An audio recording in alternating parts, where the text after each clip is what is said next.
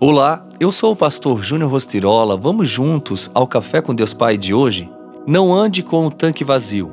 Agora vou para ti, mas digo estas coisas enquanto ainda estou no mundo, para que eles tenham a plenitude da minha alegria. João 17:13. Certamente você já passou pelo apuro de não ter abastecido o seu automóvel, não é mesmo? Achando que tinha combustível suficiente e se viu com o tanque na reserva justamente quando não havia nenhum posto de serviço à vista. Isso já aconteceu comigo.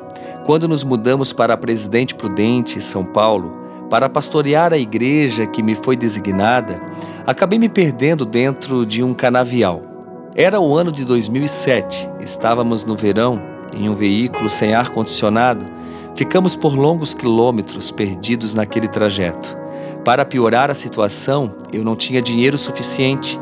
Além de não poder contar com a ajuda de ninguém à nossa volta, também não tínhamos como abastecer o veículo até chegarmos ao lugar planejado. A cada quilômetro percorrido, uma agonia. Mas saímos daquele canavial, chegamos a Presidente Prudente com combustível na reserva.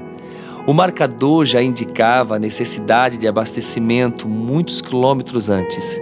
Essa analogia retrata de forma clara o nosso interior. Quando estamos abastecidos de alegrias temporárias oferecidas pelo mundo, que rapidamente se esvaem, deixando a sensação de vazio e escassez. Mas com Cristo, o vazio é preenchido de uma alegria que não se esvai, porque a alegria de Jesus é plena, satisfatória. Jesus não quer nos ver andando com o tanque vazio, mas cheio. A sua vida carrega a alegria de Cristo. Jesus é a água viva e o pão da vida. Quem bebe dessa água nunca mais terá sede, e quem come desse pão jamais terá fome. A frase do dia diz: Na vida teremos provações e Jesus está disposto a estar conosco nesses momentos.